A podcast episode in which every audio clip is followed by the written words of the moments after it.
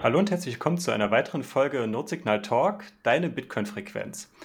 Heute sind wir in der zweiten Folge unserer Businesswoche und verbunden bin ich mit den folgenden Notes. Hallo Martin. Hallo.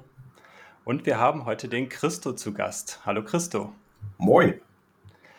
So wie es bei uns so üblich ist, äh, hat der Gast natürlich wie immer die Ehre, uns auch die Blockzeit zu nennen, zu der wir uns heute treffen. Ha, ja, das ist 740763. Perfekt, vielen Dank. Ähm, wie es sonst so bei uns üblich wäre äh, oder ist, würde es jetzt die Boosts geben, die wir in der letzten Zeit immer mal wieder bekommen. Ähm, die sparen wir uns heute, weil wir das uns für die Mittwochsfolge immer aufsparen. Dementsprechend haben wir jetzt heute aber eine Frage bekommen, die wir sehr gerne jetzt über diesen Weg äh, beantworten möchten. Und da kann uns der Martin weiterhelfen, was denn jetzt genau die Frage war. Genau. Und zwar hat sich der Leggy bei uns gemeldet, der auch das letzte Mal die ganzen lustigen Boosts geschickt hat, ähm, und hat uns gefragt, warum wir zu Beginn jeder Folge eigentlich OT1 morsen. Also, ne, ihr habt ja dieses Piep, Piep, Piep, Piep, Piep äh, Geräusch, was wir zu Folgenbeginn immer machen. Und das hat er als Morsecode interpretiert. Und ne, das ergibt natürlich OT1. Und wir lösen natürlich dieses Easter Egg gerne auf. OT1, wenn man das nachschlägt, dann stellt man fest, das ist eine 7-Bit-Textkodierung, die von Donald Knuth entwickelt wurde. Und wir haben uns gedacht, naja, wenn du Text aus Morse interpretierst und das dann quasi weiter zu Software hochskalierst und so weiter, dann ist das quasi das Symbol für Bootstrapping und damit auch für eine Grassroots-Bewegung.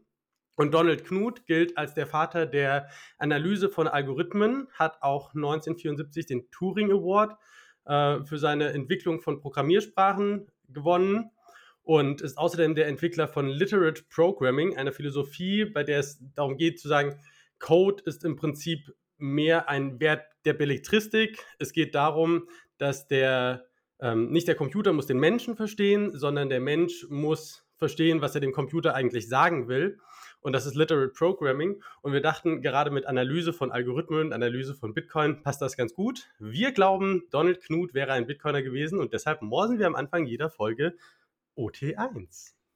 Vielen Dank für diese Erklärung.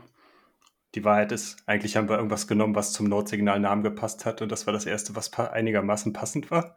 Aber das kannst du doch nicht sagen. Wir haben, uns so schön, wir haben uns so schön was aus den Fingern gesogen, endlos gegoogelt, wofür OT1 stehen kann. Eine komplette Geschichte und dann machst du das einfach so kaputt. Aber das ist doch super, dass das per Zufall sogar noch perfekt passt. Das ist doch noch viel besser. Da hast du auch wieder recht. Ja, aber vielen Dank dafür. Und auch, äh, ich hoffe, die Frage ist dann damit auch beantwortet. Und äh, es scheint ja so, Leggy, als würdest du aus, dieser, äh, aus diesem Bereich kommen. Vielleicht äh, kannst du uns ja dann äh, da noch mehr zu erzählen in unserer Community, wenn du magst.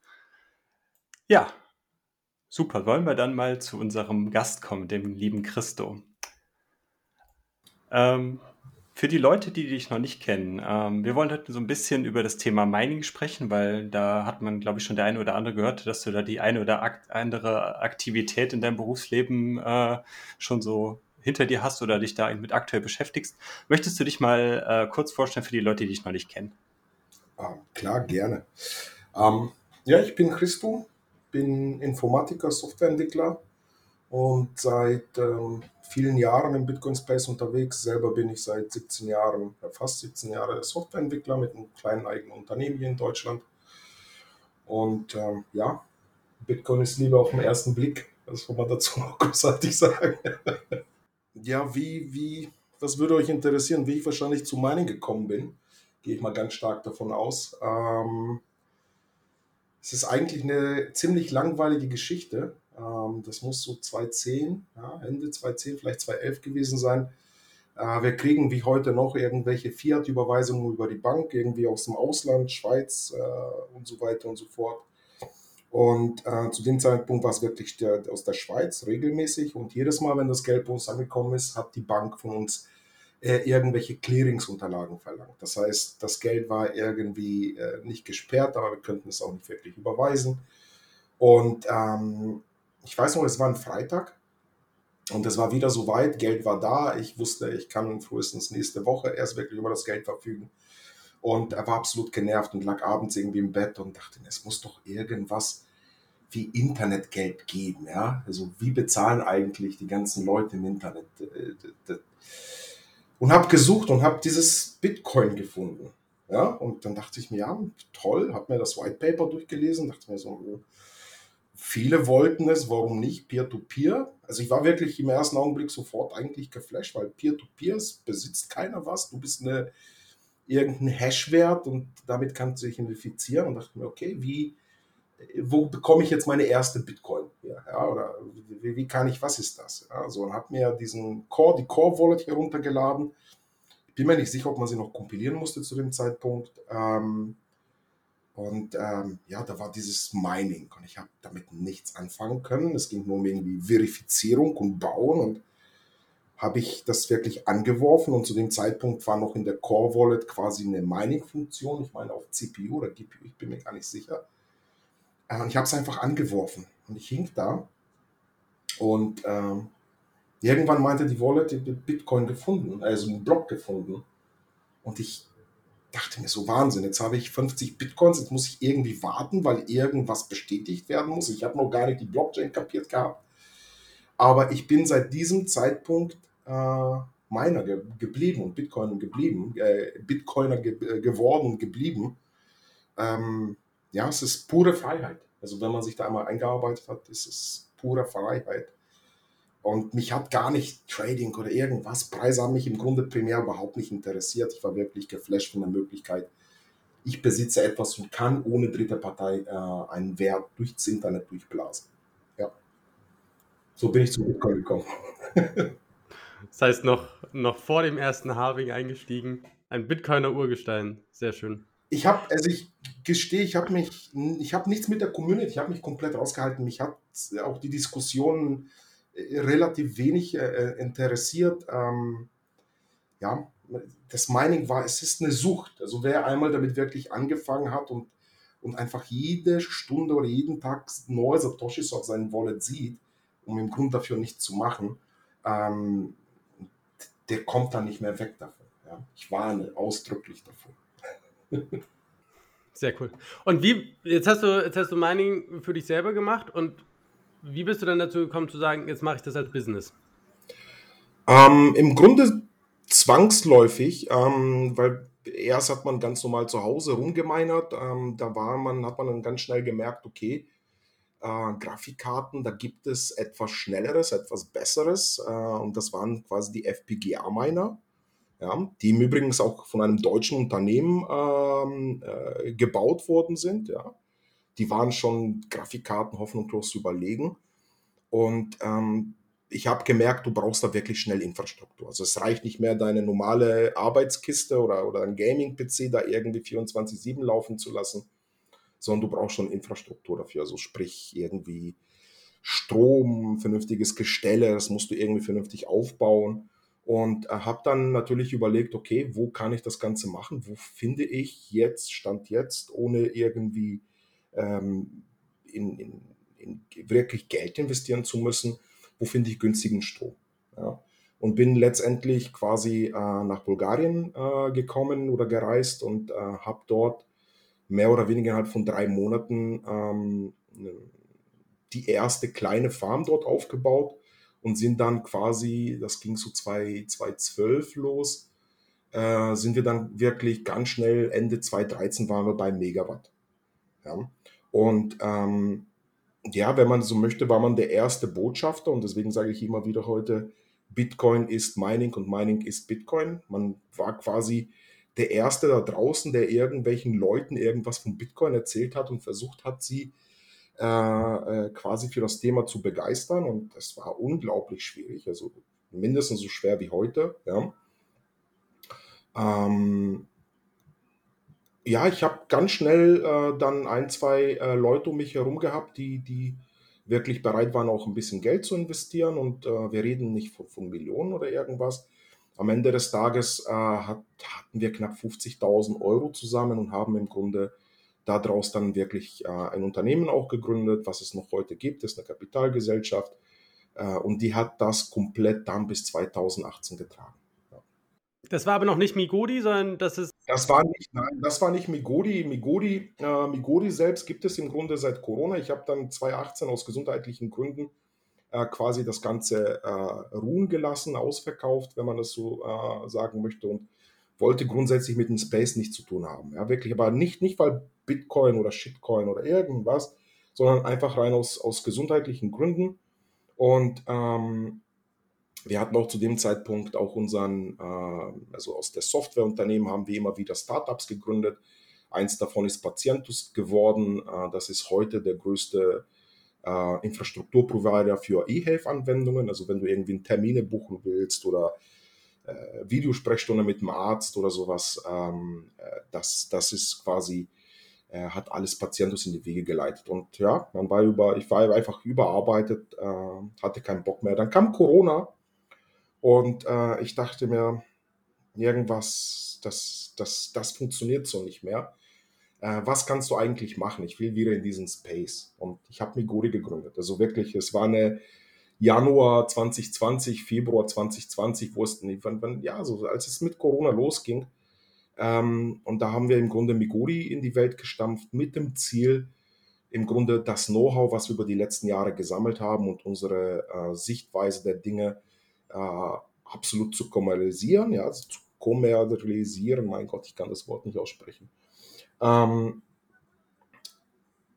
und äh, letztendlich ist unser ähm, Vorhaben in der kompletten Europäischen Union erstmal ja, in jedem europäischen Land mindestens eine, eine Anlage stehen zu haben äh, und quasi allen Menschen da draußen zu ermöglichen, dass sie sich wirklich an das Mining, in welcher Form auch immer, ähm, dann partizipieren können. Ja. Und äh, am Ende des Tages sind dann daraus unterschiedliche äh, Geschäftszweige entstanden. Ja, das, das klassische Miner-Hosting, äh, Miner-Verkauf, ähm, wo, wo das jeder kennt. Ähm, dann haben wir gewaltiges Know-how, äh, was, was den Bau und den Betrieb von solchen Mining-Farmen angeht. Also wir haben, also wir, ich habe im Grunde vor Migori ähm, sieben, sieben, knapp sieben Mining-Farmen aufgebaut. Ähm, und, und dieses ganze Know-how wollten wir kanalisieren und quasi der, der, der Community oder einfach Bitcoin äh, zur Verfügung stellen.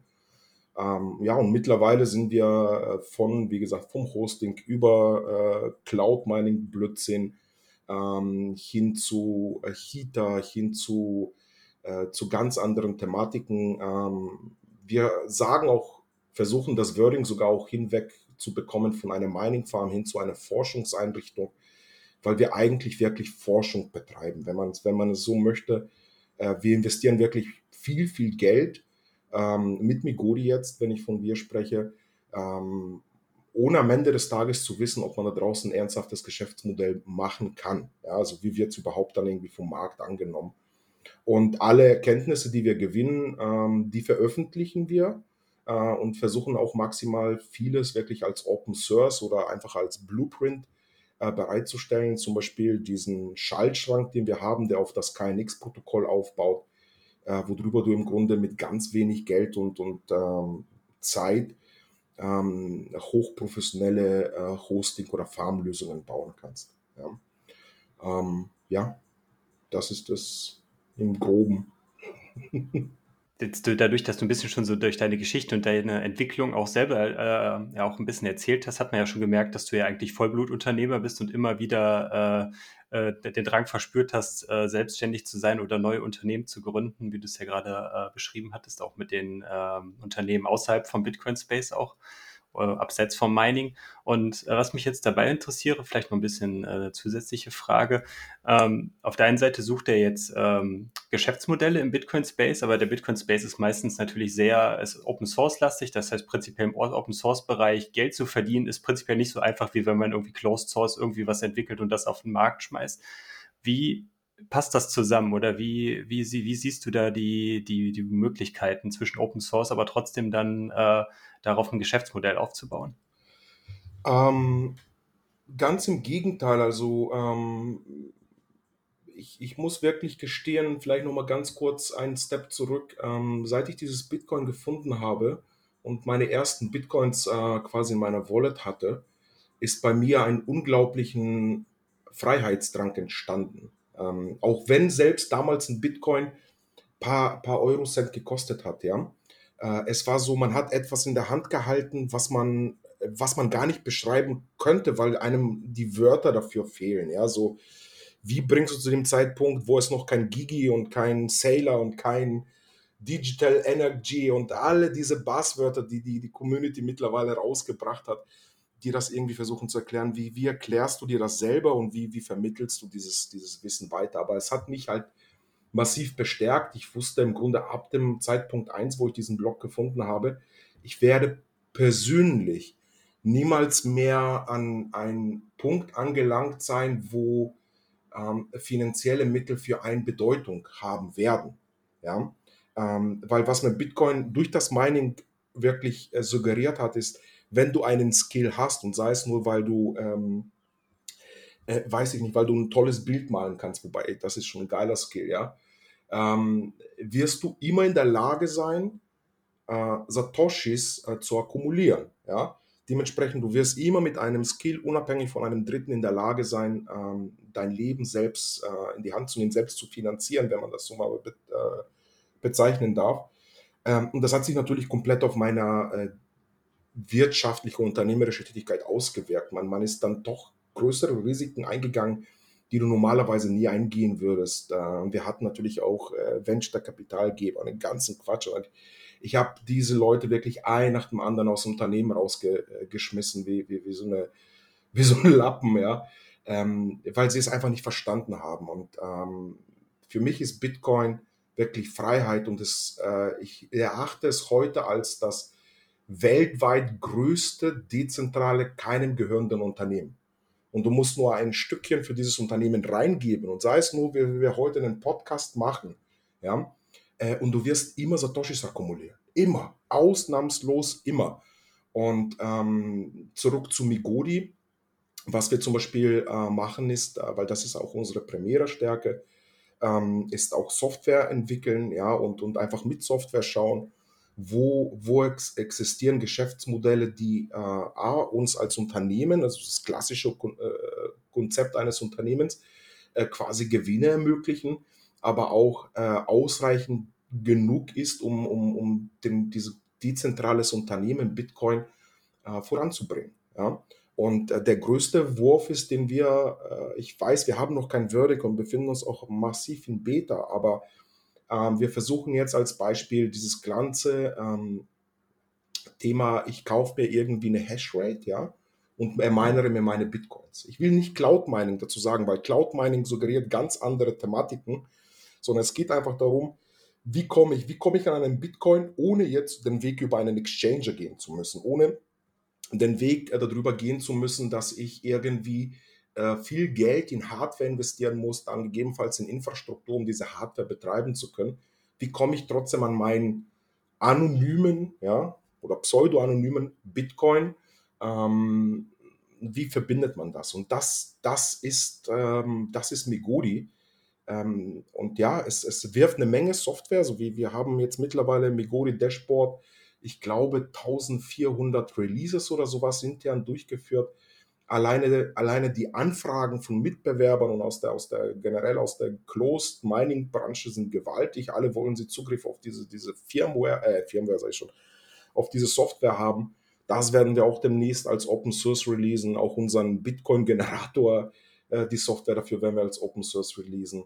Ähm, ja, Know-how. Deswegen laufe ich, bin ich gerne da. Ich kann vieles nur in, in Form von Erzählung und in Form von einfach euch einen, einen Weg aufzeigen, wo wir denken, dass es der richtige Weg zum jetzigen Zeitpunkt ist. Und ähm, ja, das ist unser Beitrag für Community, für Bitcoin und für Open Source. Geld ist da drin gewaltig zu machen, also versteht mich bitte nicht falsch. Äh, ich persönlich lebe in der Einstellung, ein Bitcoin, wirklich besitzt du einen Bitcoin auf einer Hard Wallet, also selbst, äh, du hast selbst die Keys darüber, dann brauchst du im Leben dir keine Sorgen mehr über Geld machen. Zum keinen einzigen Zeitpunkt. Also ich reise auch wirklich, wenn ich reise, habe ich einen Treasure ähm, ähm, bei mir in, in meiner Reisetasche und da ist ein Bitcoin drauf. Und ich weiß ganz genau, egal in was für Schwulitäten ich komme, egal was ist, ich kann mir jederzeit ein Auto, ein Haus, eine Frau, äh, was auch immer kaufen, was ich brauche. Ja, oder ein Unternehmen just in time gründen. Und nochmal, kauft euch einen Bitcoin, besorgt euch einen Bitcoin und werdet glücklich und lernt euer Leben ganz anders zu leben. Ähm, was wir vielleicht noch, vielleicht noch ganz kurz, was wir noch sonst äh, gerade äh, in Miguri äh, machen, ist nicht nur, nicht nur die Thematik, okay, wie, wie äh, Mining, Mining, ja, sondern wie können wir auch mit dieser Hashing Power, dieses Mining, äh, dieses, dieses Werkzeug, äh, wie können wir daraus mehr machen, ja. Ein Thema ist in Heater, da kommen wir noch dazu. Das ist, denke ich mal, eine Gesamt-Community-Leistung, ähm, die dort ansteht. Ähm, ein zweites Thema ist, das hatte ich jetzt beim Sommerfest ganz kurz auch angerissen, ist, wir haben seit 2013 im Grunde Teile unserer Hashing-Leistung in äh, gemeinnützige Organisationen reingesteckt, die wissen nichts davon. Ja? Ähm, aber wir haben zum Beispiel ähm, werde jetzt den Namen nicht sagen, weil ich habe es nicht abgesprochen, ja, und vielleicht Bitcoin, keine Ahnung. Äh, eine gemeinnützige Organisation, die psychologische äh, Betreuung in Krisen- und Kriegsgebieten geliefert hat, und zwar über unsere Videosprechstunde. Und dort haben wir im Grunde über ähm, 130.000 Videosprechstunden von mindestens eine Stunde äh, quasi mit Caching Power finanziert. Ja? Ohne dass einer von uns auch nur einen Cent irgendwie rausgeben müsste. Ähm, und da gehen wir diesen Weg weiter oder sind auch diesen Weg weitergegangen. Wir haben dann 2016, nee, 16 angefangen, 2018 dann vollzogen, dieses Remote-Arbeiten, ja, wo, wo wir wirklich äh, das komplette Firmenbüro aufgelöst haben und alle Mitarbeiter, zu dem Zeitpunkt fast 300 Stück, gesagt haben, ihr arbeitet ab heute zu Hause. Ja, und so der harte Kern hier aus, aus Lübeck, äh, die waren total schockiert, weil die kannten das überhaupt nicht, ja. Und ähm, die Leute, also alle Berater drumherum, oh Christo, das haben schon viele Menschen vor dir versucht, sie werden hoffnungslos, du wirst hoffnungslos scheitern, du verlierst dein, den Reputation deines Unternehmens, bla bla bla bla bla, dann kam Corona und äh, jeder weiß, wo wir heute stehen. Ähm, das nächste, was wir auch mit Hashing Power gemacht haben, wir legen uns richtig mit Banken an. Ja? Also die Hypovereinsbank hat uns äh, 2016 rausgeschmissen, weil ich den offen äh, gelegt habe, dass wir mit Bitcoins rumhantieren. Und äh, die meinten zu mir, ja, Christo, dein Unternehmen ist ja toll, aber Menschen wie dich, ähm, die wollen wir nicht als Kunden haben, Otto. Ja? Und äh, seit dann haben wir gesagt, okay, passt mal auf, ihr kleinen äh, äh, Lutscher ähm, wie können wir euch ärgern? Wie, was gibt es da zu digitalisieren? Und ähm, wir haben uns mit der Bank angelegt und haben gesagt, wir zahlen dir gar nichts mehr zurück. Ja? Und sind wirklich den kompletten Rechtsstreitweg durchgegangen, dann rein in irgendwelche Fändungen und irgendwelche Gerichtsvollzieher. Und das war uns total egal, ähm, weil wir unglaublich viel Erfahrung gesammelt haben, nämlich es gibt in unserer Wirtschaft so kleine Nischenbranchen wie äh, ähm, wie heißt das, Inkasso oder sowas, ja. Absoluter Drecksbranche, entschuldigt den Ausdruck, absolut darauf ausgerichtet, den Menschen, der nichts hat, wirklich bis zum bitteren Ende auszusaugen. Und da sitzen wir jetzt, mitten, mitten in diesem Chaos und äh, haben das ganzen Scheiß auf uns einprasseln lassen. Ähm, ich krieg Gänsehaut und ich erzähle schon wieder zu viel es kommt noch richtig krasse Unbanking-Strategien äh, von seitens Migori. Ja. Das machen wir, das ist Migori. Mining verwenden, um das Bitcoin-Unternehmen voranzubringen. Mega witzig. Ähm, äh, super viele schöne Sachen. Von, von ganz am Anfang schon das, was du gesagt hast mit dem, äh, du fühlst so eine Freiheit, wenn du in Bitcoin drin bist und kannst damit als Business ganz andere Entscheidungen treffen. Das ist das ging mir ganz am Anfang, ging mir das auch so, dass ich gedacht habe, so, ich muss mir keine Gedanken darüber machen, ob, also ne, wo ich mein Geld herkriege, weil ich weiß, ich bin Bitcoiner, ich habe Bitcoin, also bin ich abgesichert und jetzt kann ich das total frei machen. Und diese Freiheit, wie du schon sagtest, die gibt einem die Möglichkeit, ein ganz anderes Risiko einzugehen, weil man einfach ein Netz hat, auf dem man, auf dem man aufbaut und weil man, weil alles, was man leistet, einem Sicherheit gibt. Und diese Sicherheit kann man wieder für mehr Risk, mehr Reward äh, und man kann mehr abfedern. Und ich glaube, das ist, das ist eine der Sachen, die dafür sorgen wird, dass Bitcoiner, egal ob in Bitcoin-Unternehmen oder generell in Unternehmen, erfolgreicher sein werden. Weil sie halt einfach die Möglichkeit haben, für die Zukunft was aufzubauen und damit immer einen Vorteil gegenüber den Unternehmen haben, die halt alles auf Kredit und ganz knapp und eigentlich nur mit Geld, was sie gar nicht haben, arbeiten äh, und die nie ihre Zukunft wirklich aufbauen können. Äh, äh, ab, absolut. Also ähm, ich, äh, ich habe ja dieses äh, mit, mit Even Media, das ist der Name meines Softwareunternehmens. Ähm, wir haben ja dieses, äh, dieses, dieses Credit Game, ja, Debt Game, komplett mitgemacht, ja. Das war wirklich so krass, dass ich als kleiner 28-jähriger Butcher bei der Bank angerufen habe und habe gesagt, ich liege auf dem Strand, ich brauche bitte 40.000 äh, 40 Euro, ja, um nicht zu übertreiben. Und da sagte er, ja, wie, wie möchten Sie es denn haben? Äh, sagte ich, ja, auf dem und dem Konto. Und das war dann fünf Minuten später auf dem Konto, ja. Äh, oder dieses, dieses Credit Game, es ist ekelhaft, weil sicherlich brauchst du als, als ganz junger äh, Mensch, der eine tolle Idee hat, du brauchst sicherlich Kapital. Ja? Du brauchst Kapital, um etwas aufbauen zu können. Ähm, aber nicht zwangsläufig im Millionenbereich. Ja? Und ganz wichtig ist bei Bitcoin, und ich kann es immer wieder, ich kann es wirklich nicht oft genug wiederholen, ist, ist diese Dezentralität. Weil aus meiner Perspektive ist ein, ein Unternehmertum, Unternehmen, wie auch immer, eine zentralisierte Instanz, ja, die ähm, in unseren Gefilden darauf ausgerichtet ist, maximal Idealfall Monopolstellung zu, äh, zu besetzen, ja, Monopolist zu sein, den Markt, äh, diesen Marktsegment komplett zu kontrollieren. Und ähm, bei Bitcoin musst du zwangsläufig dezentral sein. Das bedeutet, du kannst gar nicht in dem Bitcoin-Space versuchen, marktdominante Positionen zu erreichen, weil äh, das wird nicht funktionieren. Also das ist, wir haben es probiert, äh, besonders vor den äh, vor Migori-Zeiten Marktdominanz zu erreichen, auch im Mining-Segment.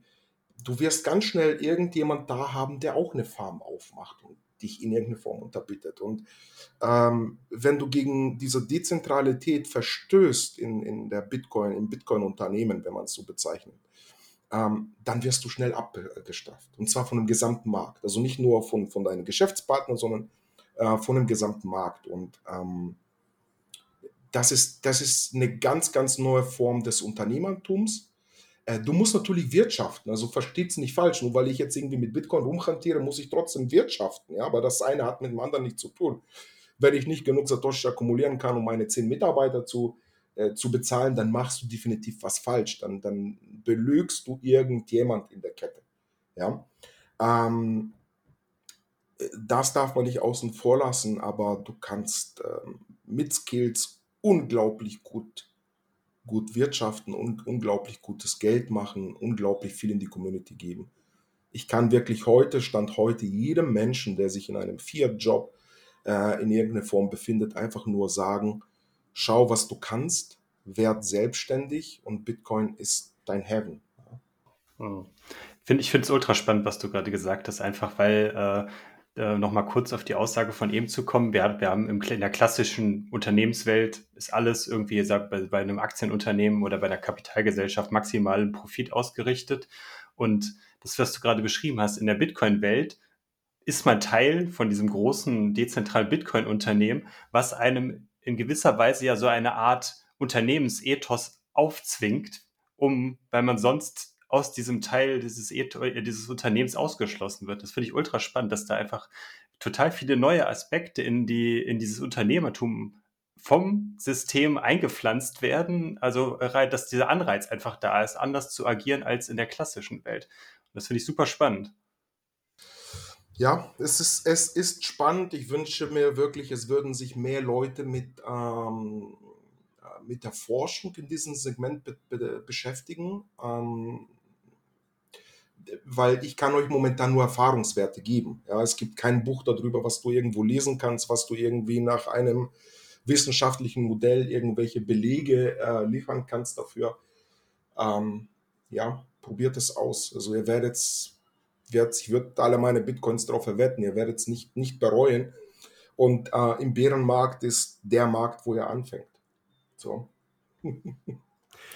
was, was sind so deine, also wir haben, glaube ich, ganz viele Leute, die sagen, sie würden entweder gerne einen Bitcoin-Job haben oder sie würden gerne was Eigenes machen, aber wissen nicht so wirklich was. Ähm, ich habe das selber gemerkt, als ich noch in meinem Fiat-Job war, dass ich super unsicher bezüglich meiner eigenen Fähigkeit war und in so einem Konzern verliert man schnell das Gefühl für seine Selbstwirksamkeit. Und das ist dann ganz schwierig und dieses ganze unternehmerische Denken hast du in einem Konzern ja auch nicht, weil du eh kein eigenes Geld hast, mit dem du vernünftig wirtschaften musst und da fehlen dir ja ganz, ganz elementare Skills. Aber was würdest du sagen, was ist so der, der beste Startpunkt oder wie, wie würdest du Leuten empfehlen, einfach also ne, anzufangen, äh, um möglichst schnell an den Punkt zu kommen, dass sie sagen, ich fühle mich sicher mit dem, was ich mache und ich kann das weitermachen? Ähm, es gibt, also es gibt genau wie, also wie im ganzen Leben, es gibt nie für irgendetwas den richtigen Zeitpunkt. Ja, es gibt nie den richtigen Zeitpunkt, um Kinder zu kriegen, es gibt nie den richtigen Zeitpunkt, um zu heiraten oder sich zu scheiden. Ähm, das gleiche gilt auch, äh, um seine, äh, sein, sein Finanz oder sein Einkommen selbst in die Hand zu nehmen. Einfach machen. Also ihr, ihr müsst keine Angst haben, weil jeder Mensch hat einen Skill. Egal, denkt einfach drüber nach, was könnt ihr gut? Ja, was, was kannst du gut? Und das ist dein Skill und investieren in dich selbst, investieren in deinen eigenen Skill. Entschuldigung, und, und werd damit selbstständig. Und selbstständig heißt nicht unbedingt, dass du jetzt sofort eine Webseite, Visitenkarten, Firmenwagen und Angestellte brauchst, ja, oder die ganzen, ganzen Luxusartikel in meiner Selbstständigkeit, sondern selbstständig bedeutet einfach nur, du setzt dich von mir aus hin äh, und fängst an, Artikel zu schreiben, ja, äh, fängst an, Bücher zu übersetzen, jetzt im Bitcoin-Space bezogen, ähm, ähm, wirst Berater, wenn du irgendwas kannst, wenn du aus dem Energiesektor kommst, äh, oder PV-Sektor oder Windanlagen oder egal irgendwie aus einem Sektor, der jetzt mittlerweile massiv den, den Bitcoin-Space berührt, ähm, dann fang an. Wirklich, fang einfach an. Du wirst sehen, du wirst deine ersten Satoshis noch am gleichen Tag verdienen. Ähm, und und das, das Tolle ist ja, die, die Bitcoin-Branche, wenn man sie so bezeichnen kann, ist das falsche Wort, die Bitcoin-Community, weltweite Bitcoin-Community oder Bitcoin-Unternehmen, gibt dir alle Tools kostenlos an die Hand, die du brauchst. Und das beste Beispiel ist, ich habe gestern, es eigentlich gestern so richtig entdeckt, ja, ist dieses lnbits. was denn das, com. Das ist so ein geiler Baukasten, äh, wo du wirklich mit stupiden, einfachen Klicks und ohne irgendwie eine Zeile Source Code programmieren zu müssen, ein, einen kompletten Geldfluss, Zahlungsabwicklung, Paywalls machen kannst, kostenlos. Und die Leute bezahlen dich auch in Satoshis, weil es geil ist und es übers Lightning-Netzwerk läuft. Also diese ganzen Hürden, die du im Grunde vor der Bitcoin-Ära äh, hattest mit, ja, und dann erstmal zum, zum Gewerbeamt und Gewerbe anmelden. Ja, ja, könnt ihr alles machen, kostet hier in Lübeck irgendwie 20, 25 Euro, dauert, dauert 20 Minuten. Ja.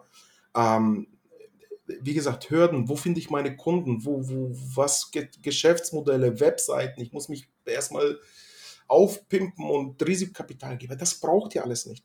Fangt einfach an, bleibt von mir aus noch ein, zwei Wochen äh, in eurem Fiat-Job, damit ihr eine gewisse Sicherheit habt und sobald ihr eure ersten zwei, drei Millionen Satoshis dann ganz schnell zusammengesammelt habt, werdet ihr sehen, dass alles andere ist heiße Luft und Finenü und du hockst da wegen 2000 Euro, ähm, verschwendest du acht Stunden am Tag von deines Lebens. Ja? Für irgendjemand anderes, der anstatt 2000 Euro, der hatte eben an dem Tag, was weiß ich, 20.000 im Idealfall gemacht mit deiner Arbeitsleistung.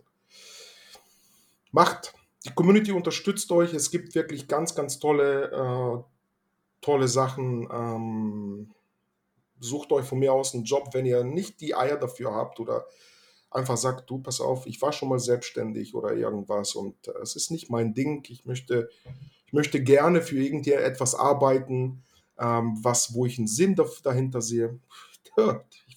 Sag mir ein, ein äh, Bitcoin-Unternehmen oder ein Unternehmen, was im Bitcoin-Space unterwegs ist, was nicht einstellt, was jetzt nicht gerade irgendwie ein Shitcoin Scam oder ein Exchanger ist. Ja, sag mir eins, ich kenne keinen. Selbst wir könnten hier so viele Leute einstellen. Äh, wir suchen halt nur leider äh, Leute mit 50 Jahre Bitcoin-Erfahrung und maximal 25 Jahre alt. Ja. Also. Fangt an. Gute Leute kann man immer gebrauchen.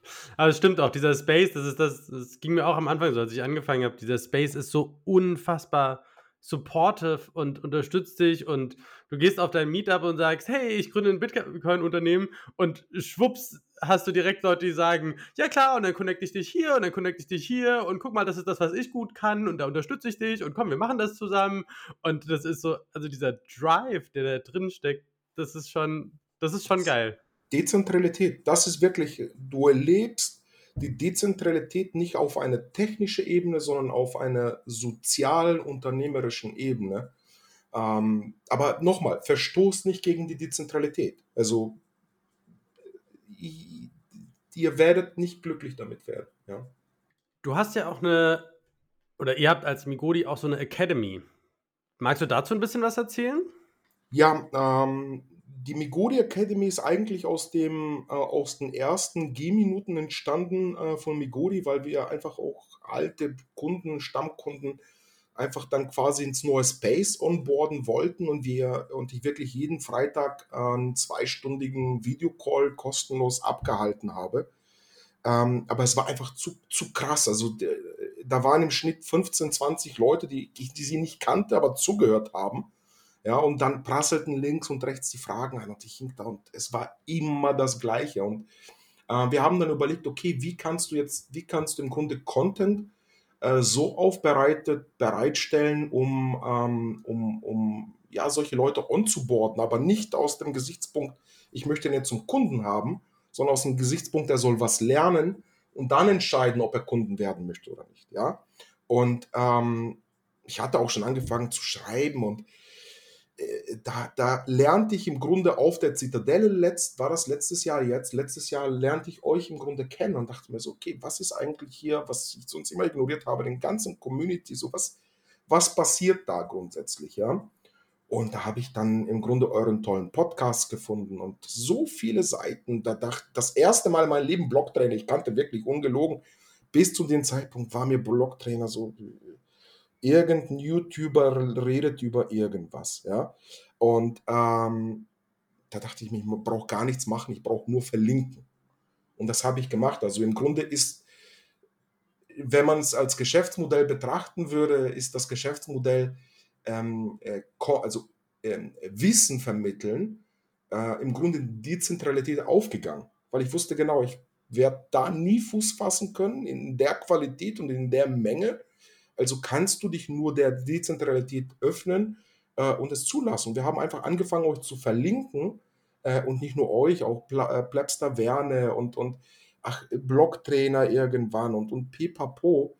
Ähm, ja, also der Content ist da. Man muss einfach nur sagen, Jungs, bevor du bei mir bestellst, geh dahin, hörst dir an und wenn dann Fragen zu meinem eigentlichen Produkt hast, dann komm gerne wieder. Ich stehe hier. Ja, und das funktioniert richtig gut. Mega cool. Wir haben nächste Woche ja einen Termin, wo wir über ein Thema sprechen, was du auch schon ein paar Mal angesprochen hast, was du auch bei Jesse im Podcast mal angesprochen hattest und so.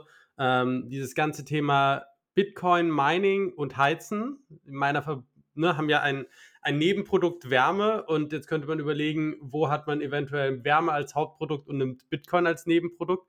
Ähm, Magst du einfach mal so ein bisschen was dazu erzählen? Ähm, ja, natürlich. Also ich freue mich richtig auf, äh, äh auf nächste Woche, sage ich dir ganz, äh, ganz deutlich.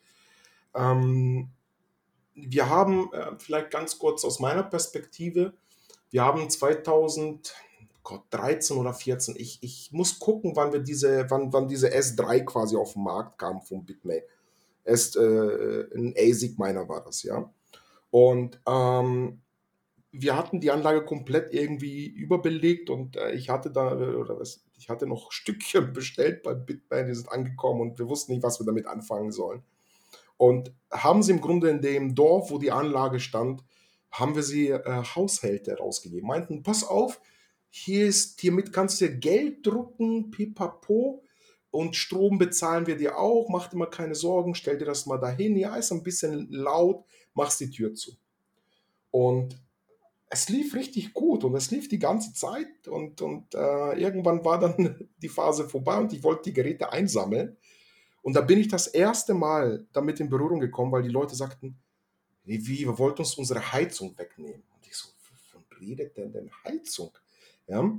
Äh, und so ist eigentlich, zumindest bei mir im Kopf, diese, diese, diese Idee, dieser Wunsch oder überhaupt das Verständnis äh, entstanden, dass man neben dem Mining und dem eigentlichen Bitcoin äh, äh, Blockchain bauen, ja, man ein Abfallprodukt hat, nämlich Wärme. Und ähm, es gab viele Versuche schon, besonders in den Balkanregionen gab es um 2015, 2016 einige fleißige Jungs, die dann richtig Boiler irgendwie aufgebaut haben oder ich weiß nicht, wie weit sie gekommen sind.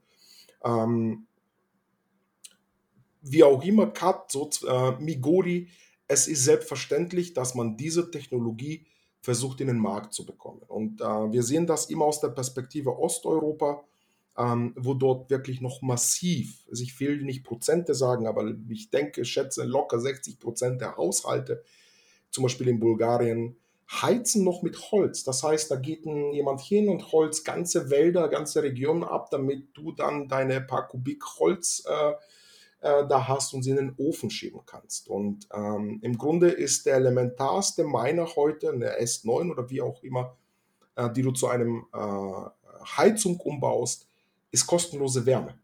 Selbst bei unseren teuren äh, Energiepreisen ähm, hast du Bitcoins, die Bitcoins bezahlen dir deine Stromkosten und du hast ein Abfallprodukt, das ist Heizen, das ist Wärme und ähm, es ist das beste Onboarding-Produkt, wenn du nämlich den Leuten das von der Seite versuchst in Bitcoin onzuboarden, also nicht jetzt dieses Geld und ich werde immer reicher und reicher, sondern Bitcoin ist ein, ein gemeinschaftliches Werkzeug, ein Tool, was dir diesen Vorteil liefert, kostenlose Wärme. Und dann kommt die Frage, wie kostenlose Wärme? Sage ich, hier, du bezahlst doch so und so viel Geld für dein, dein Holz, dann hast du Wärme und dann hast du damit nichts anfangen. Und hier hast du, du bezahlst Elektrizität, du bekommst so und so viel Bitcoins daraus und du hast Wärme. Ja, aber warte, die Bit, also die Leute kommen selber dann, aber die Bitcoins haben im, in der Regel, wenn du das Ganze durchrechnest mit einem hochwertigeren Miner, ähm, da bleibt Profit über. Und die Leute, also da, da geht dann quasi bei den Leuten selbstständig das Denken los. Und du musst eigentlich überhaupt gar nicht mehr, ähm, mehr verkaufen, sondern es ist nur noch die Frage, was kostet mich das und wann kannst du es mehr liefern. Ja? Und ähm, an dem Punkt müssen wir ansetzen. Ähm, wir, wir machen eine Charge mit, mit, mit äh, wie auch immer, wir machen eine Charge in Bulgarien momentan, knapp 400 Geräte wir wollen sie in Q4 äh, äh, ausliefern quasi an die Leute und ähm, wir haben oft überlegt, okay, in welchen europäischen, wo können wir sonst uns noch ansiedeln? Äh, aber es ist immer ganz schwierig. Ja, am Ende des Tages ist es ein Endverbraucher. Der Endverbraucher muss jetzt nicht unbedingt Bitcoin verstanden haben.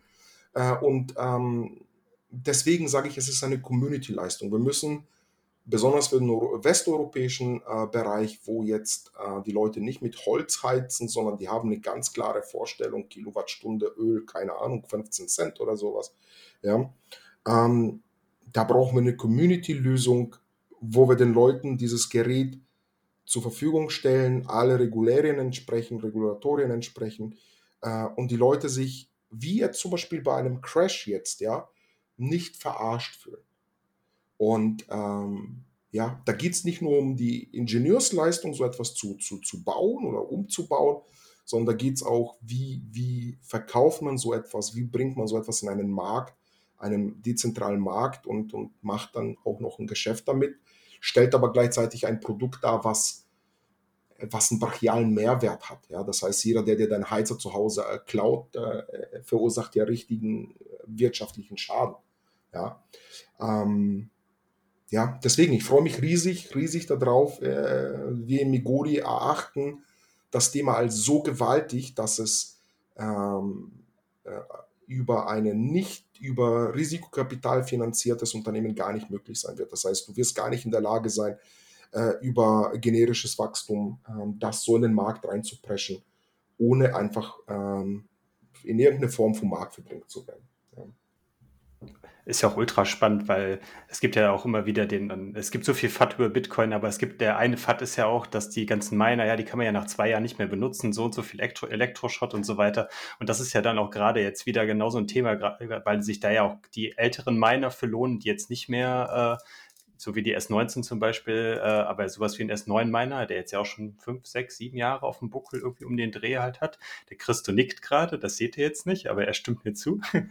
ja, ich glaube 2016, 2017, da ist genau. Äh, geht, geht die S9-Geschichte los, ja. Genau, dass man die halt einfach für solche Dinge dann äh, nicht mehr fürs effektive, nur das reine Mining benutzen kann, sondern einfach dann äh, quasi recyceln, mehr oder weniger dann halt auch für diesen ähm, Heizzweck verwenden kann. Und wenn nebenbei noch ein paar Satz dann bei durchs Heizen rausfallen, ist ja dann umso schöner. Und absolut, hat, Ja auch ein, hat ja auch wieder einen Umweltaspekt, äh, besser als äh, besser Strom zu verbrauchen, als äh, jetzt irgendwie das Holz da ständig äh, zu verbrennen und in, in den Himmel zu pusten. Ja, so ist, jetzt geht es nicht nur ums Holz, sondern es macht dich im Grunde äh, unabhängig von fossilen äh, Brennen äh, oder fossilen Energieträgern, müsste man korrekterweise sagen. Ja, ob jetzt Gas, Öl oder Holz oder was weiß ich was. Ähm, ähm, der, der, der wichtigste, für mich eigentlich der absolut wichtigste Aspekt ist äh, aus, aus der Digitalisierung oder Informatikschiene oder Hardware-Schiene gesehen ist, es ist ein, ein Werkzeug, was uns Bitcoin ermöglicht, um aus einem Werkzeug zwei Sachen zu bekommen. Ja, das heißt, du hast einen Schraubendreher, aber du kannst gleichzeitig zwei Schrauben damit rausdrehen. Ja? So verstehe ich das in mein, äh, mein blödsinniges Denken. Das heißt, ich habe ein Tool, was mir grundsätzlich erstmal Bitcoins generiert. Und dann dieses Tool generiert mir auch noch Hitze. Ja, und warum generiert es mir Hitze? Weil sie die, die, die Wärme, äh, die Wärme sei schon, die Energie halt eben äh, in Wärme umwandelt, weil es keine mechanischen Teile gibt. Also sprich reine, reine, ein reines Digitalisierungsprodukt, wenn du so möchtest. Ähm, und natürlich der tolle Nebeneffekt ist, äh, es, die Bitcoins bezahlen deinen Strom. Du hast, ja, also es ist ein Win-Win für alle und das macht ein Haushalt instantly, unabhängig von, von, von Drittpartys. Ja. Und wir sagen immer Heizen, Luftheizung, ja ähm, das kannst du ja weiter spinnen äh, ins Unendliche. Ja. Du kannst natürlich die Wärme äh, kanalisieren, bündeln und dann, was weiß ich, halt fürs Erheiz, äh, Erhitzen deiner, dein, deines Wassers äh, sorgen oder es in deiner äh, Heizungsanlage reinpumpen oder Fußbodenheizung oder Gewächshäuser oder ähm, Trocknung für, ich weiß es nicht, Kleidung, für, für Düngemittel, für ähm, ach, ihr seht, Jungs und, und meine Damen und Herren, das Tool ist pure Digitalisierung und im Grunde jede da existierende Branche, die jetzt die Heizungsanlage oder irgendeinen Quatsch verkauft, die müssten, die stehen vor, vor, einem, vor einem Event, nämlich das Event, als Apple das iPhone vorgestellt hat und Nokia müde darüber gelacht hat. Heute existiert Nokia nicht und ich persönlich erachte es genauso.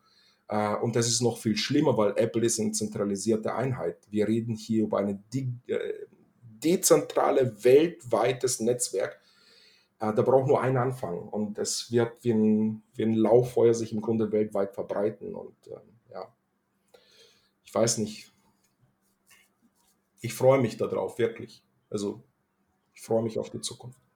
Und das ist, also ich, ich finde, das Thema hat vor allen Dingen noch zwei, also zwei super spannende Nebeneffekte. Das eine ist, es bringt natürlich Leuten, Leuten Bitcoin näher, aber es führt auch zu so einer Mining-Dezentralisierung, weil natürlich, wenn überall gemeint wird und jedes einzelne Haus so ein bisschen Hashpower bereitstellt, dann ist halt einfach die, die ich sag mal, die Dominanz von, von riesigen Mining-Farmen einfach geringer. Und das, ne, wie du schon sagtest, man muss die Dezentralität des Netzwerks und der Öko Ökonomie beachten und das macht das.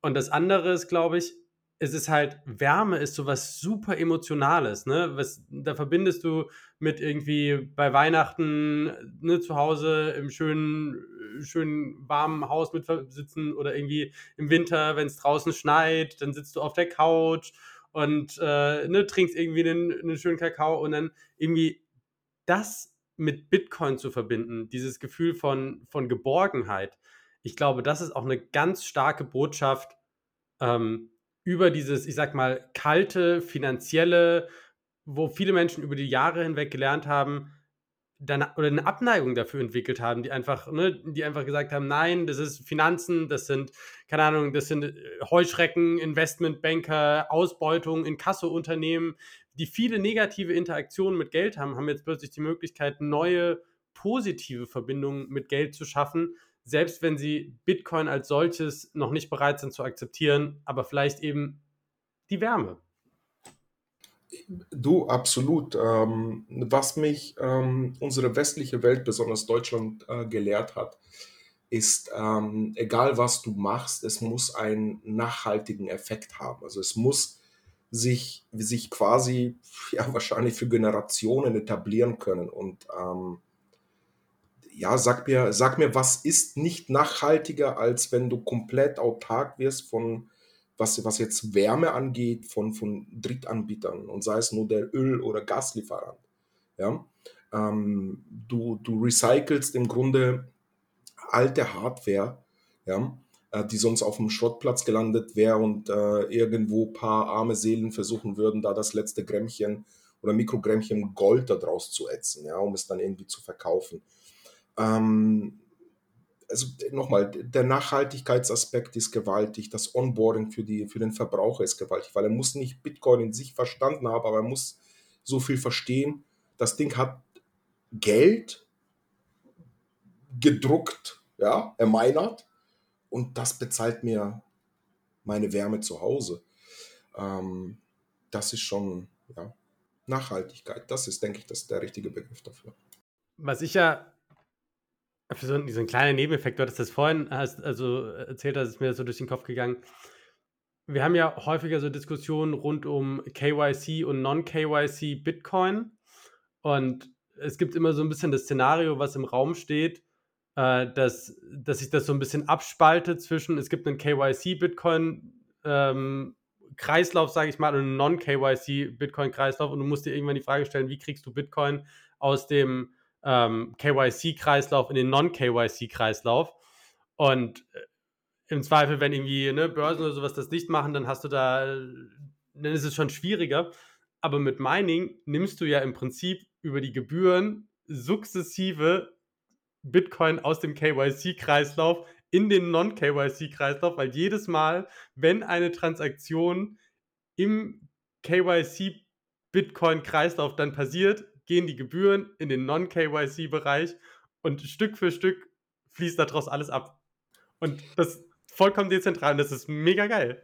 Absolut und das ist, ähm, das ist, was du gerade ansprichst. Ähm, ähm, ich sage immer dazu, Bitcoin ist regenerativ. Aber um, um diese Aussage oder diesen Satz äh, zu verstehen, muss man im Grunde Mining äh, oder ja, Mining verinnerlicht haben. Ähm, was bedeutet Bitcoin ist regenerativ? Es bedeutet, durch das Mining und durch den Zwang, Transaktionsgebühr zu bezahlen, ähm, musst du immer ein Teil von deinem ähm, deflationäres Geld wieder ins System freiwillig abgeben. Also ein Shitcoiner sagen, du müsstest es burnen. Ja, und ähm, das tust du im Grunde im Mining-Prozess und äh, ich finde es bis heute einen absoluten Geniestreich von Satoshi Nakamoto oder wer auch immer das dahinter war, ähm, die, das, das, das Ausgeben der 21 Millionen Bitcoins auf so lange Zeit hinauszuziehen. Ja? Ähm, weil wir werden in den nächsten Jahren noch viele, viele weitere Aspekte äh, verstehen und erst lernen, was ist so ein weltweites, dezentralisiertes Unternehmen, Netzwerk, nenn es wie du es möchtest, an, an Vorteile und an Möglichkeiten liefert. Und ähm, ganz klar, wie wird das Ende vom Mining sein? Das Ende vom Mining wird im Grunde sein, oder äh, von, von dem Aus- äh, oder von dem Erminern von den 21 Millionen, mein Gott, mir fehlt das Wort dafür, Minden, ja, der 21 Millionen Bitcoins, wird es zwangsläufig dahin natürlich hingehen, dass die Transaktionsgebühren steigen werden, aber alle werden bereit sein, sie freiwillig zu bezahlen. Weil wenn wir die Welt so weit bekommen haben, dass jeder zu Hause einen fucking Miner stehen hat und nur weil er sein Warmwasser damit erhitzt, er wird sich über jede Transaktionsgebühr freuen und er wird auch jede Transaktionsgebühr freiwillig bezahlen, weil er weiß, es dreht sich und es dreht sich im Kreis. Das Bitcoin ist regenerativ. Nicht regenerative Energie, aber Bitcoin ist regenerativ an sich in, im Netzwerk selbst. Und ähm, da möchte ich auch einen ganz klaren Punkt ansprechen. Ich bin ein großer Freund vom Lightning-Netzwerk, Second Layer, Third Layer und so weiter, was wir auch alles drauf bauen werden. Aber jedem sollte ganz klar sein, ähm, die reine Sicherheit, für die wir heute sie erleben, existiert nur on-chain, weil du eben das Mining hast.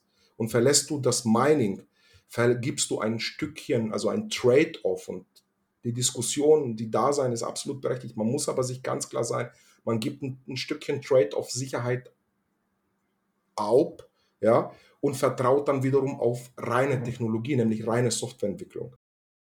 Ja, auf jeden Fall. Du sprichst ja das Thema Kreislaufwirtschaft an, was äh, von, von Bitcoin einfach immer mehr propagiert wird, dass einfach immer mehr in dem Bitcoin-Space bleibt und wenig dann halt die, dass immer mehr Services und so weiter in dem Bereich bleiben. Und ähm, soweit ich das mitbekomme, war das ja auch ein großes Thema auf dem Sommerfest jetzt äh, in, der, in der Heide, wo du jetzt ja auch zum Beispiel vor Ort warst und auch, soweit ich das mitbekomme, auch ein paar Miner ausgestellt hattest. Ich weiß nicht, möchtest du da noch ein bisschen was zu erzählen, weil da waren ja auch sehr viele Leute da, auch Familien, die vielleicht mit dem Thema Bitcoin noch nichts äh, zu tun gehabt haben und die jetzt ja dann ähm, da das erste Mal überhaupt irgendwelche physischen Elemente von Bitcoin gesehen haben. Wie, wie ist da so dein Aspekt gewesen? Oder dein, dein, deine Eindrücke? Überwältigend. Also ich muss wirklich sagen, überwältigend. Ich habe äh, zum keinem Zeitpunkt, weil das Sommerfest war ja wirklich ein Family and Friends äh, Plebs Event, ja. Ähm, ich würde sagen, ich habe dort jeden einzelnen Skeptiker innerhalb von Sekunden äh, bei Bitcoin und als Bitcoin-Befürworter onboarden können. Also die Leute standen wirklich um mich herum, so eine, so eine Traupe, dass selbst Lavo irgendwann sagte, Christ, hört doch mal jetzt auf, wir wollen hier mal wir wollen mal die Plebs jetzt rappen hören, ja. Äh, da waren wirklich die Leute, die, ja, aber äh, es ist schlecht für die Umwelt und wir sollen doch alle Energie sparen und, und äh, warum soll ich jetzt meine Energie in Bitcoin reinstecken? Also in einen Miner verstehe ich nicht. Und dann bringst du das Hitze und du siehst ganz genau in seinen Gesichtszügen so, was hat er? Also Kinnlade runter, Kinnlade hoch, hoch er holt noch mal Luft raus, bringt noch mal irgendein Farbblödsinn und, und dann fragt er, okay, ähm, wann stehen diese Geräte da? Dann sage ich, schau bei mir auf der Webseite demnächst, ja. Ähm, also nochmal überwältigendes äh, Feedback, gar nicht zum Mining selbst in, in diese überdimensionierten Hollywood-Farmen, wenn man dazu das sagen darf, wo tausende von Geräten stehen und die Leute sich einen drauf äh, abgeilen, wie viel Bitcoins ich jetzt ermeinert habe, sondern wirklich hin zu einem, einem, einem Werkzeug und ähm, ja, über, überwältigende. Und ähm, ganz kurz zum Thema ähm, regenerativer Bitcoin. Das ist auch einer unserer, äh, unserer Tools, um mal eben es ist noch gewaltig in der Beta-Phase und ich äh, grundsätzlich bin ich ganz vorsichtig. Ich will auch keine Werbung machen. Es ist auch sehr gefährlich für Anfänger. Ja. Ähm, aber du kannst zum Beispiel bei uns auf der Webseite einfach Hashing Power kaufen, irgendwie für zwei, drei Tage. Sieben Tage ist das Maximale. Ähm, und diese Hashing Power kannst du selber bestimmen, auf welchen Mining Pool oder auf Solo äh, sie geschickt werden soll. Ähm, und du, da kannst du, weil das Bitcoin-Netzwerk wie eine Uhr tickt, das heißt, früher oder später, alle 10 Minuten, vielleicht alle 13 Minuten, fällt ihm ein Block. Das heißt, du hast eine sehr hohe äh, Tauschgeschwindigkeit. Das heißt, du packst da 100 Euro rein und du bekommst x 1000 Satoshis raus. Ja? Und ähm, es ist eine Art, ich möchte das Wort Exchanger nirgendwo in der Werbung äh, sagen oder bei mir im Marketing, weil ich dann damit die BaFin wecken würde. Aber es ist eine dezentralisierte, Third-Party-unabhängige Exchange-Möglichkeit für Shitcoins, Fiat und deine Bitcoins, die du irgendwo dirty, wie auch immer gemacht hast, kannst du damit im Grunde sauber machen. Ja? Also äh, nochmal, ihr, ihr, merkt und, und das ist, deswegen liebe ich diesen Space, deswegen gebe ich meine ganze Energie, um meine Unternehmen auf, auf Bitcoin-Dezentralität auszurichten, ist, das ist der Anfang und ich freue mich so gewaltig, um zu sehen, was die Plebs da draußen dann mit ihrem Können und ihr Wissen diese Idee vielleicht aufnehmen und noch besser, noch geiler machen, noch, noch dezentraler vielleicht, noch wie auch immer. Ähm, oder vielleicht kommen wir, wenn die Heizgeräte dann da sind, dann wissen wir ganz genau, guck mal hier, die Hashing Power, wo du jetzt deinen Bitcoin damit der minerst, die kommt von Heizgeräten, wo die Leute zu Hause stehen haben, ähm, weil sie sich heizen. Also man kann auch den Kreislauf komplett, äh, komplett damit schließen, ja, den Wirtschaftskreislauf. Mega cool. Ich glaube, das ist auch gut, um Leute, dass Leute mal so einen Anfang irgendwie kriegen. Dass die, ne, es, ist, es ist super, es kostet so Überwindung, aber wie du schon sagtest, ne, wenn man mal das gemacht hat, dann ist es ein anderes Gefühl. Und ihr habt ja zum Beispiel, da habe ich vorhin, ich weiß nicht, ich glaube, ich bin vorhin erst entdeckt und dann, ich habe, glaube ich, zehn Minuten mal mit diesem Mining-Rechner bei euch auf der Seite rumgespielt, nur um zu gucken, mit welchem Miner hätte ich wo, bei welchen Strompreisen, grob, welchen Return on Invest und so. Und das ist total schön, weil es gibt, also ich weiß nicht, vielleicht kannst du da gleich nochmal ein bisschen was dazu sagen, wie ihr die Kalkulationen dafür macht und ne, wie, wie, wie gut die sind und also ne, einfach da so ein bisschen was zu sagen. Aber ich finde das schön, weil es gibt einem einen anderen Zugang, einfach mal zu sagen, okay, ich weiß nicht, ich muss mich nicht darauf äh, verlassen, was so, was so immer gesagt wird, keine Ahnung, ab 5 Cent lohnt sich Mining und nur wenn du bla bla bla, sondern ich kann das einfach mal so ein bisschen durchkalkulieren und dann eigene Erfahrungen sammeln.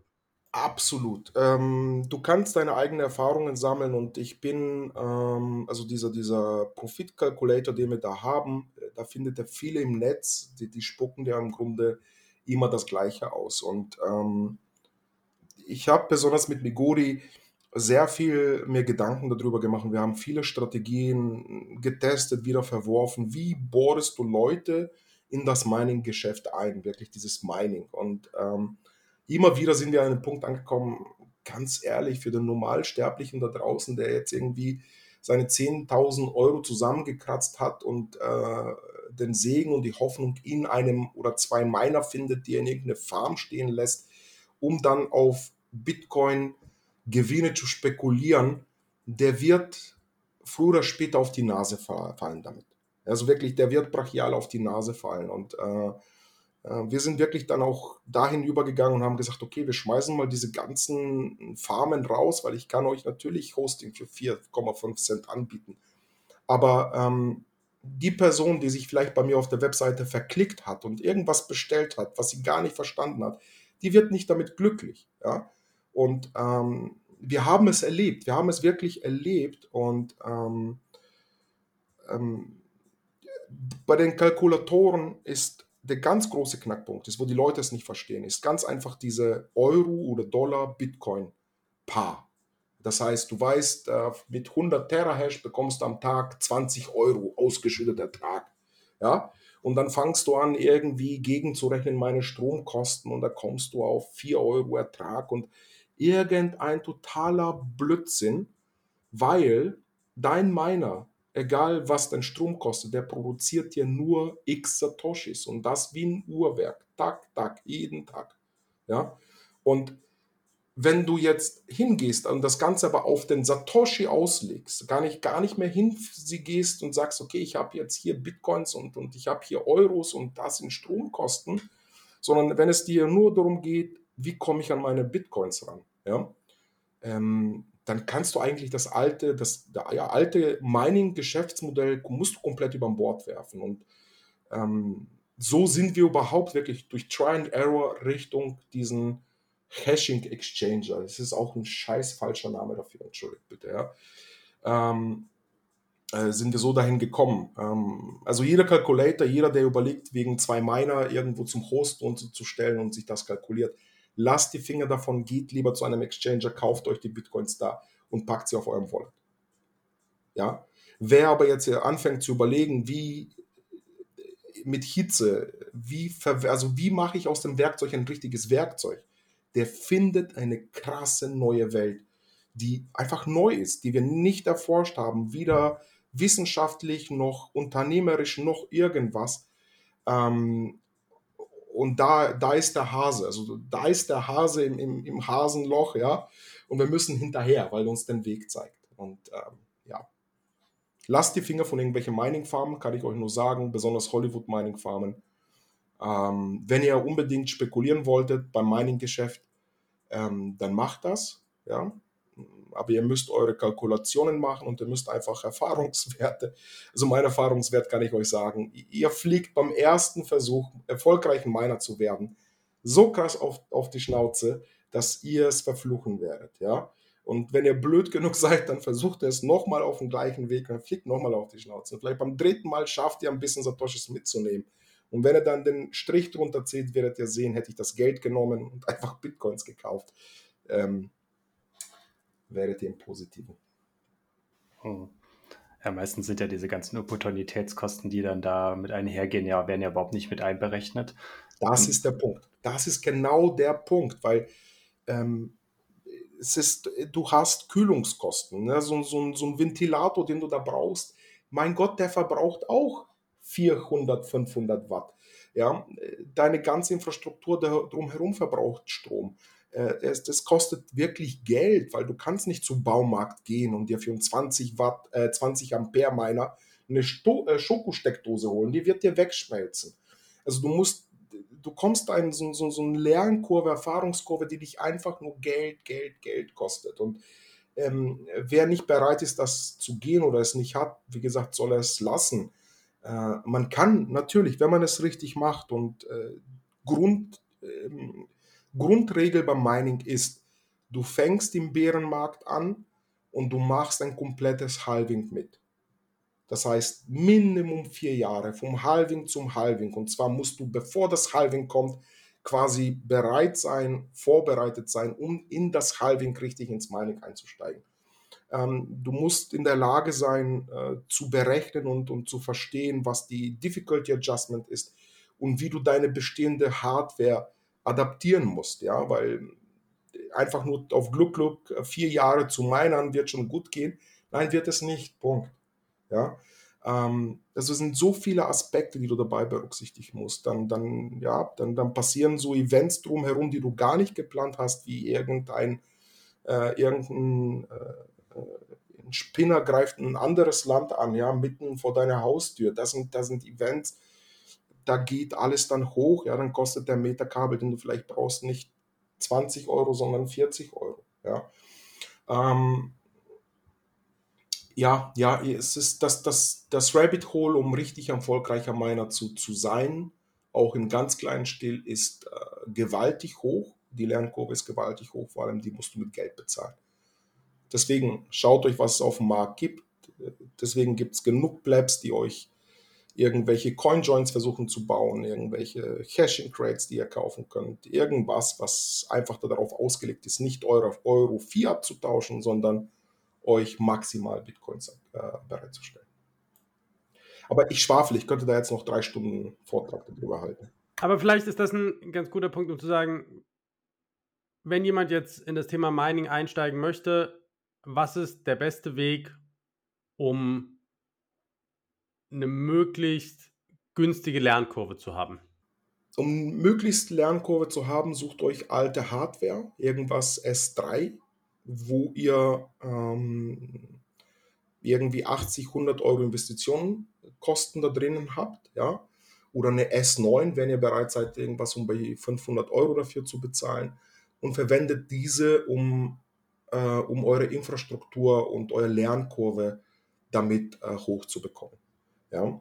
Ähm, ihr werdet ganz schnell wirklich mit so einer S, selbst mit einer S3, also eine, ein Gerät aus 2012, 2013, ähm, werdet ihr, habt alle Aspekte, die ihr auch bei einer Hollywood Farm habt. Ja, selbst wenn ihr euch das Topmodell habt, im Vergleich zu einer S3 ist es genau eins zu eins das gleiche. Gern geht diese Lernkurve, wir haben es jetzt mit, mit Slavo gemeinsam gemacht, äh, Slavo, der auch das, das Sommerfest organisiert hat, der hat dann, der hat Ahnung von PV. Ähm, ich habe ihm dann meiner zur Verfügung gestellt, dann hat er wirklich da jetzt äh, fast ein halbes Jahr oder ich weiß nicht mehr, vielleicht weniger, rumgespielt, geschaut, was ist das Beste, wie kann man das Ganze angehen, hat seine Lernkurve mitgenommen äh, und jetzt hat er eine S9 bekommen und geht quasi den nächsten Weg. Und der Vorteil äh, dabei ist, und wir haben es auf dem Sommerfest live erlebt, ja, die Sonne scheint, da hast du ein Panel, da ist eine Pufferbatterie dazwischen, das Ding läuft und läuft und läuft. Und also, wie besorge ich meine Energie? Wo kommt meine Energie her? Welche, welche Werthaltigkeit hat die Energie? Ja, Kohle, Atom, äh, regenerative Energie. Äh, was kostet mich die Infrastruktur? Was kostet mich die Infrastruktur an Strom? Was kostet mich der Miner? Was ist mein eigentlicher, wirklicher Ertrag? Wie verkrafte ich Schwankungen beim Bitcoin-Kurs? Ähm, wo sind meine Untergrenzen? Wo sind meine Obergrenzen? Wann sollte ich ausmachen das Ganze? Ja, das sind alles Fragen, die absolut berechtigt sind. Wenn, wenn ihr denkt, diese Hollywood-Farmen laufen alle 24-7 äh, durchgehend, ohne dass dort Segmente ausgemacht werden, dann irrt ihr euch. Ja? Ähm, es gibt so viele Indikatoren oder KPIs oder nennt es, wie ihr es möchtet, ähm, die quasi durchgehend überwacht werden und, und wenn sie über Schwellen- oder Unterschwellenwerte kommen, dann wird knallhart auch dann der Stecker gezogen. Und das muss man halt auch eben als Privatperson oder Privatperson ist der falsche Druck, als, als, als Miner äh, muss man halt auch genau diese Szenarien alle durchgespielt haben und auch verstehen, warum man es machen müsste oder warum man es laufen lassen kann. Ja? Und ähm, wenn man die, sich mit der Energiethematik beschäftigt hat, ähm, PV-Anlage, das ist auch ein riesengroßes ähm, Rabbit Hole, ähm, dann wird man ganz schnell einfach an einen Punkt äh, angelangt sein, wo man, wo man ganz klar selber so informativ entscheiden kann, ob Mining etwas für mich ist, womit ich mich auch beschäftigen möchte. Weil am Ende des Tages ist es ein dreckiges Geschäft. Am Ende des Tages hast du, hantierst du mit hochgefährliche Spannungen, ja, mit, mit ständig irgendwas, was dich pickt, irgendwelche Kabellage, mit Lärm, mit Hitze. Ähm, das ist wirklich ein dreckiges Geschäft, wenn man das möchte, ja. Äh, und wenn man das Rabbit Hole reingeht, wird man zwangsläufig auf Hitze kommen. Und wenn man dann anfängt, die einzelnen Puzzleteile mit Hilfe der Community sich zusammenzubauen, selber zu verstehen, selber machen zu können, dann hat man dann das Level erreicht, wo man Mining verstanden hat wo man sagt, ey, es gibt nichts Geileres als Mining. Ja? Ähm, aber der Weg ist, wie gesagt, wer sich jetzt zwei Miner hinstellt und der hat da irgendwie, der denkt, der wird der, den großen Hit landen. Nein, nimm lieber das Geld für die zwei Miner und kauf dir Bitcoin. Das kann ich jedem gerade empfehlen. Sehr schön. Dann würde ich sagen, kommen wir auch so langsam zum Ende. Gibt es noch irgendwas, worüber wir nicht gesprochen haben, wo du sagst, das will ich nochmal loswerden? Ähm, ich schaue gerade in der Liste, ich eigentlich nicht. Äh, nö. Zu wenig Community-Fragen habt ihr. Grundsätzlich haben die Leute da so 30 Listen, äh, 30 Fragen. Ja. das finden wir auch. Liebe Community, stellt mir Fragen. Wir überlegen uns auch schöne Antworten, wenn wir keine haben. Nein, aber ihr habt ja auch immer so tolle Gäste. Ich glaube auch den, den Christian hattet ihr irgendwie letztens, ja. Genau. Ähm, toll, also sammelt Fragen. Die Leute müssen da drauf, draußen eigentlich voll mit Fragen und Unklarheiten sein. Ähm, ja, und nochmal vielen Dank für die Einladung. Ich freue mich jedes Mal, wenn ich ein bisschen was erzählen darf. Das ist vielleicht auch ein guter Punkt, wo du gerade sagtest, äh, Fragen. Äh, wenn die anderen Leute noch Fragen an dich persönlich haben, wie können sie dich denn erreichen am besten? Sei es persönlich, wie können sie Megodi erreichen? Äh, ja. Ja, also äh, am, am, schnellsten geht es natürlich äh, über Telegram. Ähm, die Kontaktdaten zu meinem Telegram findet ihr bei uns auf der Webseite migori.com slash contacts oder einfach über die Navigation gehen. Äh, ansonsten auf Twitter bin ich auch ähm, Dr. CS1337, ja, glaube ich, heiße ich. Ja. Grüße gehen raus an Club 137. Ja. ähm, tolle Jacke Übrigens, aber ich gebe dir keinen Bitcoin dafür. Ja, er weiß, wer ich meine. Ja, der Kanuto. also selbst wenn er mir zwei Jacken gibt, ja. Nein, also am besten über meine Webseite, am besten in Telegram anschreiben. Ähm, ja. ja. Ganz wichtig ist, wenn ihr über äh, Social äh, Media Kanäle mit uns kommuniziert wir verkaufen nie etwas über irgendwelche Social Media Kanäle, sei es Telegram, sei es Twitter, irgendwas. Ihr müsst bei uns immer, wenn ihr über uns irgendwas bezieht, über unsere Webseite bestellen. Wer ganz klar, wer sagt, ich bin ich oder Fumigori und überweist mir deine Bitcoins, das ist ein Scam, klickt oben auf Blockieren und Report. Guter Hinweis. Ja, packen wir auf jeden Fall dann in die Shownotes deine ganzen Kontaktdaten, dann, falls die Leute dann auf dich oder auf Migodi zukommen lassen wollen. Schön. Sehr gut. Martin, hast du noch was? Ich muss sagen, ich bin mega hyped, auch für nächste Woche schon. Ich freue mich mega, weil das wird, äh, wir haben im Prinzip dann drei Leute, die wir alle im Podcast hatten, plus noch jemand. und, äh, und machen daraus ein Business und das ist einfach, also mega geil. Und das zum, zum Start quasi der, äh, der Note-Signal Business Week.